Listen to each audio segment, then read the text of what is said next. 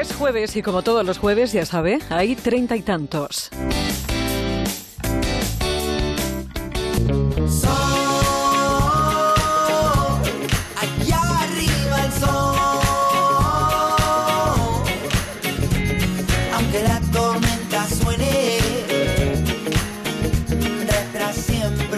De Madrid en la Onda nos cuidamos y ya se ve que previo al verano, previo a las vacaciones, previo a este sol que nos atiza, lo que tenemos que hacer es protegernos. Que no hay nada que envejezca más eh, que el sol y que eh, todos esos efectos que tiene el sol sobre nuestra piel.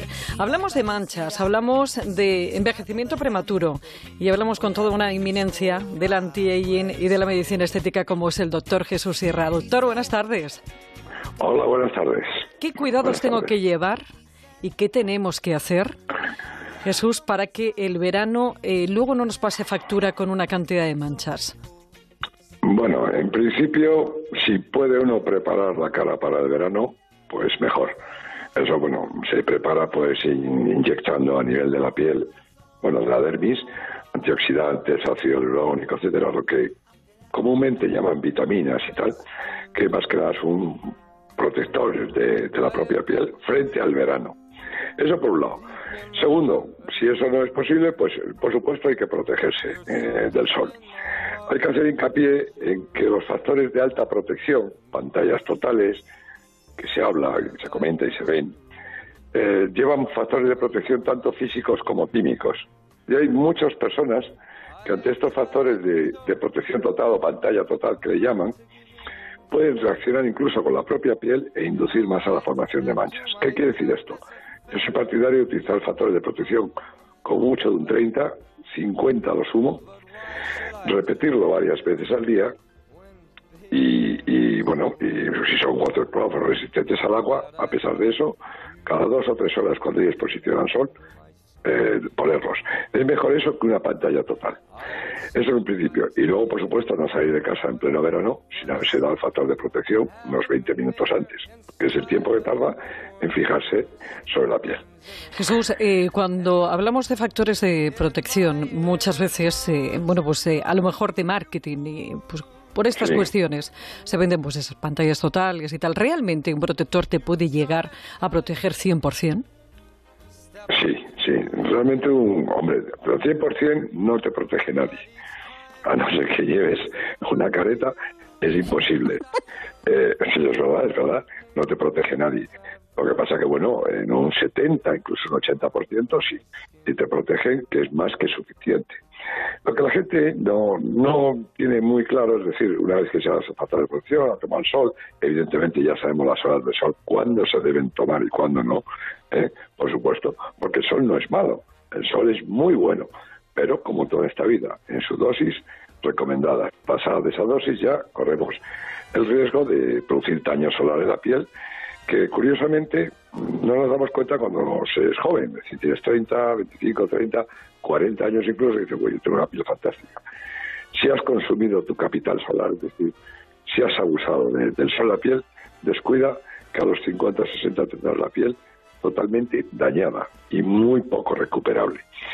Hay gente que olvida mucho eh, que cuando está todo el día en la, playa, la piscina, incluso la montaña, me da lo mismo, llega a su casa y bueno, pues lo que tiene que hacer es reponer e hidratar a base de vitamina C, proteoglicanos, etcétera, la piel para evitar ese daño solar y por supuesto evitar las manchas. Jesús, cuando decías eh, que bueno que, que, esto de prescindir del sol tampoco es bueno, España ha salido con los niveles más bajos de vitamina D. Eh, hay algo que no concuerda. De vitamina D. Sí. Sí, sí, la de los huesos, la que se absorbe por sí, Sí, sí, sí. A pesar del sol que tenemos, a pesar del sol que tenemos. Sí, sí. Hombre, yo mm, no creo que sea una cuestión de, de sol, es decir, el déficit de vitamina D que se están dando hoy día.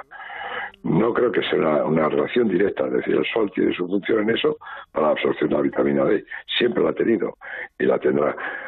El caso específico de que estadísticamente con tanto sol no se absorbe, no creo que la causa sea directamente esa relación. Tiene que haber otros factores que impidan, a saber cuáles, evidentemente, contaminación, vaya usted a saber, que impidan que esa absorción de vitamina D se produzca en, condiciones en el hueso. De todas formas, también es cierto que bueno, hay gente, pacientes, personas, no pacientes, pero que bueno, no absorben la vitamina D como debería absorberla normalmente cualquier otra persona ante la reacción solar que eso no todo el mundo lo absorbe igual. Mm. No sé si la estadística se habrá hecho en cierto grupo de población concreto o es muy dispersa, de la cual ya se puede, se puede hacer una estadística mejor. Pero vamos, que no creo que, que, curiosamente te choca, claro, que dices, bueno, país de sol y tenemos la mayor cantidad de horas, claro. Sí, sí, ya, ya. Jesús, hay una cosa que, por ejemplo, eh, mucha gente cuando se pone a tomar el sol ya empieza a pensar, sobre todo los que ya se han podido quitar algunas manchas, en cuáles van a ser las consecuencias. ¿Hay manchas que tú no te puedes quitar nunca? Sí. Hay manchas que por su profundidad, ¿eh? estamos hablando de manchas que llegan a la dermis reticular, ¿eh? ahí evidentemente no, no puedes quitarla y hay manchas que no, no se van a ir nunca. O sea, se pueden ir, en un principio con peelings, con luz pulsada, en fin, todos los sistemas físicos o químicos que pueda haber para quitarlas y, se van a quitar. Pero bueno, muchas veces el problema no está en la propia mancha, sino en el melanocito, ¿no? Se inflama, se inflama entre comillas, y es como los calamares cuando lo cabreas, con perdón, suelta tinta. Pues esto es igual. El melanocito sí es un ejemplo un poco así, pero para que hagas una idea, suelta mucha melanina, esa melanina a la superficie. Y hay manchas que son muy profundas y que son muy difíciles de quitar. Luego hay otras que sí, que, que se quitan normalmente sin ningún problema porque son más superficiales, están en la dermis superficial y llega incluso a la dermis media y cuando las quitas no producen ningún tipo de lesión residual en la piel. Por tanto, las profundas por eso no se pueden quitar, porque si las intentas quitar vas a producir una lesión residual en la piel, que es mucho peor que la mancha. Entonces, resumiendo, doctor, a ver, para poder llegar bien al verano teníamos que haber hecho algo que probablemente la mayoría no hemos hecho, que es preparar esa piel. Ahora ya no hay remedio, ya no hay remedio. No, a, la fecha que estamos, hombre, aún te queda algo de tiempo. Depende de cuando vaya a tomar unas vacaciones o a tomar el sol. Mañana. Mañana, pues no, no. No da tiempo. No, da tiempo, Jesús. No, no.